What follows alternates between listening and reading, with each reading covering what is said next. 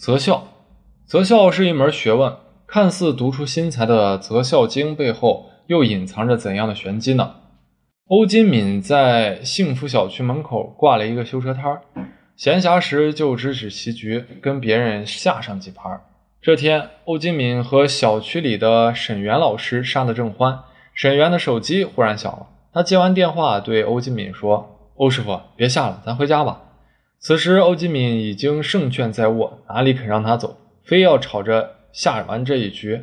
沈源笑嘻嘻地说：“告诉你一个好消息，中考成绩出来了，你儿子欧鹏和我儿子沈南并列全考，全考了县第一。”一听儿子考了第一名，欧吉敏激动得差点跳起来，哪还顾得上下棋，连忙说：“好，不下了，回家庆祝去。”暑假里招生大战开始了。欧金敏所在的县很穷，教学质量相对也差，自然留不住人才。每年的尖子生都会被外校的外地名校挖走。欧鹏自然是各校眼中的香饽饽。这些天找上门来的学校一波接一波，开出的条优惠条件一家赛一家。欧金敏寻思着，自己文化水平低，修了半辈子的车，尝尽了生活的艰辛。如今儿子争气，一定要让他接受最好的教育。无论如何也不能留在县里，到底，但到底去哪所学校，他心里也没底儿，拿不定主意。老婆见他停地在眼前晃悠，不停地在眼前晃悠，就提醒他说：“你不会去找沈老师呀？”欧金敏一拍大腿，心想：“是啊，沈南也是中考状元，找他的学学校同样也很多。沈源是个老师，信息灵通。”熟悉情况，肯定会为沈南选择一所好学校的。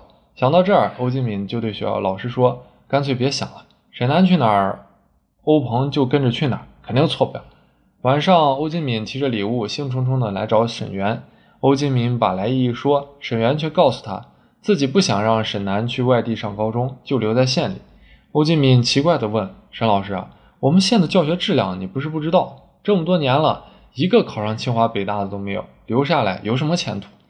沈源却说，外地的学校离家远，平时没人管，孩子容易学坏。欧金敏不以为然，不会的，好的学校管理肯定严格，不然为什么能出那么多人才？再说，要是两个孩子一起去，可以互相监督，想学坏也不容易。沈源还是摇头，名校尖子生多的是，谁还在乎他们两个？但留在县里的话，他们就是宝贝。欧金敏说了半天也没用，沈源自有一套一套的理论反驳他。既然人各有志，欧金敏也没办法，只好离开了。他心里很窝火，一路上都在骂骂咧咧：“沈源啊，沈源，你真是枉为老师，竟然鼠目寸光，拿自个儿的儿子前程开玩笑。”既然沈源靠不住，欧金敏决定自己拿主意。经过精挑细选，欧鹏最终去了一所临市的重点高中。这之后，欧金敏再和沈源一起下棋时，总谈到两个孩子。沈南比上初中时更勤奋，成绩在县里也一枝独秀。而欧鹏呢，虽然也努力，但成绩时好时坏，不太稳定。欧金敏心里七上八下的，总觉得底气不足。倒是沈源常安慰他说：“瘦死的骆驼比马大，两个学校不是一个级别的，没有什么可比性。”三年时间转眼过去了，高考时，欧鹏发挥不太理想。只考取了普通一本，而沈南却超水平发挥，一举考取了清华，创造了县里的历史。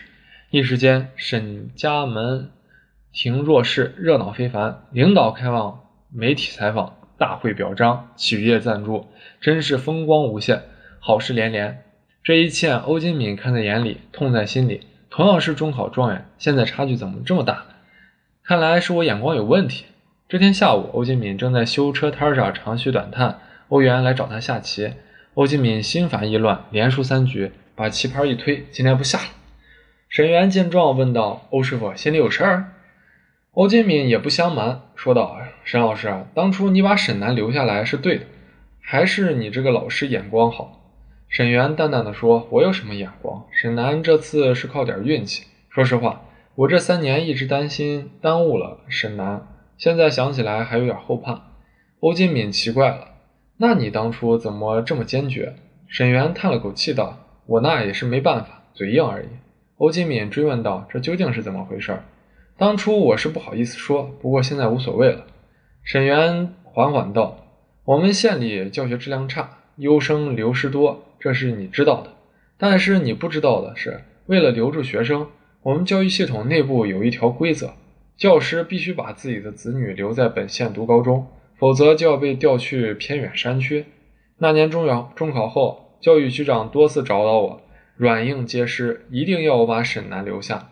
我非常矛盾，左右为难。我父母年纪大，体弱多病，老婆又没有工作。如果我被调到山区，家里怎么办？所以我最终屈服了，心想着就当赌一把吧。还好沈南争气，没让我失望。